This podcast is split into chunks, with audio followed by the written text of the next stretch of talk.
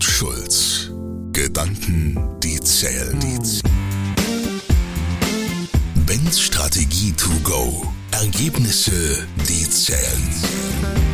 Mit Unternehmer und Berater Ben Schulz. Und los geht's. Die Frage. Ist Selbstoptimierung der neue heilige Gral unserer modernen Welt? Die Analyse. Erfolgreicher, schneller, gesünder, reicher, schöner, stärker. Selbstoptimierungsboom. Für manche ist die Optimierung das eigene Selbst zur Lieblingsbeschäftigung geworden. Vor der Arbeit werden schon Sporteinheiten absolviert. Im Anschluss geht es unter die kalte Dusche oder ins Eisbad, um dann den grünen Smoothie zu trinken und nebenbei den neuesten Podcast vom Coach des Vertrauens zu hören. Später im Büro wartet eine straffe To-Do-Liste, die keinen Platz für unvorhergesehene Gespräche oder zu lange Telefonate lässt. In der Mittagspause hetzt man sich eine halbe Stunde im Park nebenan ab. Schließlich braucht es Bewegung, damit man bis abends durchgehend Höchstleistung abrufen kann. Frei nach dem Motto Born to Perform wird am Abend schon überlegt, wie der nächste Tag noch produktiver gestaltet werden kann. Den aufmerksamen Beobachtern unter uns ist die letzten Jahre bestimmt auch aufgefallen, dass es anscheinend noch viel Verbesserungsbedarf gibt. Und zwar in so ziemlich allen Bereichen eines durchschnittlichen Lebens. Oder einfach gesagt, alles muss optimiert werden. Das fängt bei der Produktivität im Job an und reicht über das Aussehen bis hin zum Charakter. Alles kann, und so scheint es manchmal, muss sogar optimiert werden. Auch die Werbeindustrie hat das längst erkannt und hat daraus ein Multimillionen-Business gemacht. Vor einiger Zeit ist mir ein Artikel zu dem Thema DNA-Diät über den Weg gelaufen. Hierbei handelt es sich um eine Ernährungsform, die auf die eigene DNA angepasst wird. Nachdem diese ermittelt wurde, soll gezeigt werden, welche Nährstoffe der Körper braucht und was man vermeiden sollte. Auch das Thema Biohacking wird immer beliebter und soll helfen, das Optimum aus Körper und Geist herauszuholen. Schrittzähler messen, ob wir genug laufen. Die Smartwatch trackt unseren Schlaf. Zeitmanagement-Ratgeber erklären uns, wie wir unseren Tag effizient nutzen. Selbsthilfebücher und Coaches wollen uns zu einer besseren Version unserer selbst verhelfen. Aber nur, wenn wir konstant an uns arbeiten. Hauptsache schneller, höher, weiter, erfolgreicher.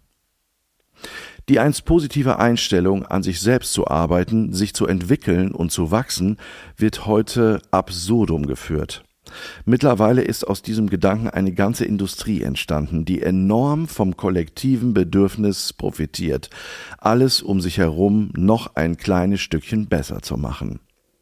Und für jedes Problemchen und jeden Optimierungswunsch gibt es die passende Produktion oder die Produkte. Das Ausmaß und die Intensität, mit der wir uns permanent selbst optimieren sollen, nimmt absurde Züge an. Auch wenn wir es wirklich nur für uns machen, so frage ich mich, wie viel davon tatsächlich aus uns selbst kommt.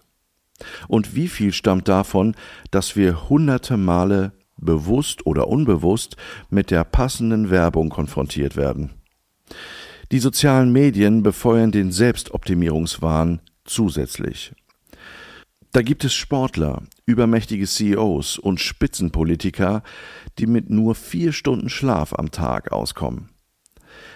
Da sind die immer perfekten inszenierten Business-Typen und die eleganten Führungsdamen, die neben dem 15-Stunden-Job noch Zeit für Sport, Familie und Persönlichkeitsentwicklung haben. Doch Fakt ist, dass sich die Qualität unseres Lebens nicht an dem messen lässt, was wir besitzen, leisten oder darstellen. Das habe ich besonders in den Phasen gespürt, als ich mein eigenes Unternehmen immer größer machen wollte. Es mag beeindruckend klingen, der Chef von 40, 50 oder noch mehr Mitarbeitern zu sein, aber die Größe des Unternehmens sagt nichts, absolut gar nichts, über dessen Erfolg aus. Genauso wenig spielt der Porsche in der Garage, das Aussehen oder die Anzahl der benötigten Schlafstunden eine Rolle. Denn eines bleibt bei all der Selbstoptimierung oft auf der Straße. Wir selbst. Antwort, die zählt. Pfeif drauf. Schluss mit dem Selbstoptimierungswahn. Mit diesem Buch landet Sven Brinkmann, Professor für Psychologie an der dänischen Universität Aalborg, auf Platz 1 der Bestsellerliste Dänemarks. Er hält all die Arbeit an sich selbst nicht nur für übertrieben, sondern auch für gesundheitsschädlich. Denn die Anforderung an ein Leben auf der Überholspur fordert ihren Tribut. Stress und Depression nehmen zu. Und unsere sozialen Beziehungen werden eigennützig und opportunistisch. Sven Brinkmann fordert Schluss mit dem omnipräsenten Selbstoptimierungswahn. Wir sollen auf Live-Coachings, Workshops, Diäten und Co. pfeifen. Er sieht das Geheimnis eines glücklichen Lebens nicht darin, immer besser zu werden und das innere Selbst bis ins Letzte zu ergründen.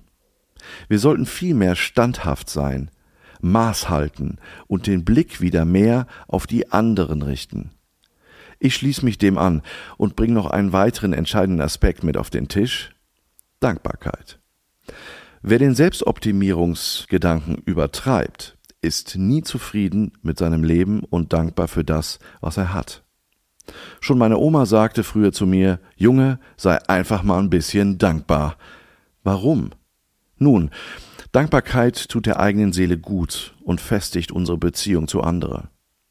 Wir sollten uns öfter darüber klar werden, wofür wir dankbar sein können. Während wir für das undankbar sind, was wir in der Vergangenheit nicht hatten oder das, was wir in Zukunft noch nicht haben, bringt uns die Dankbarkeit in die Gegenwart. Sie bringt uns dazu, über das nachzudenken, was wir im Hier und Jetzt haben. Dankbare Menschen fühlen sich besser, führen stabile Beziehungen, leiden weniger unter Angst, Ärger, Stress, Schlafstörungen und Depressionen. Das für mich beste Beispiel für Dankbarkeit war meine Mutter. Sie lag mit der Krebsdiagnose zu Hause im Sterbebett und war trotzdem mit enormer Dankbarkeit erfüllt. Bis zu ihrem Tod hat sie uns das Gefühl vermittelt, dass sie dankbar ist, im Hier und Jetzt zu sein und sie jeden Moment, den sie noch hat, genießt. Genauso sollten auch wir tun, anstatt ständig darauf aus zu sein, uns zu optimieren. Fragen an Ben. Ich freue mich in der nächsten Folge auf deine Frage. Fordere mich gerne heraus.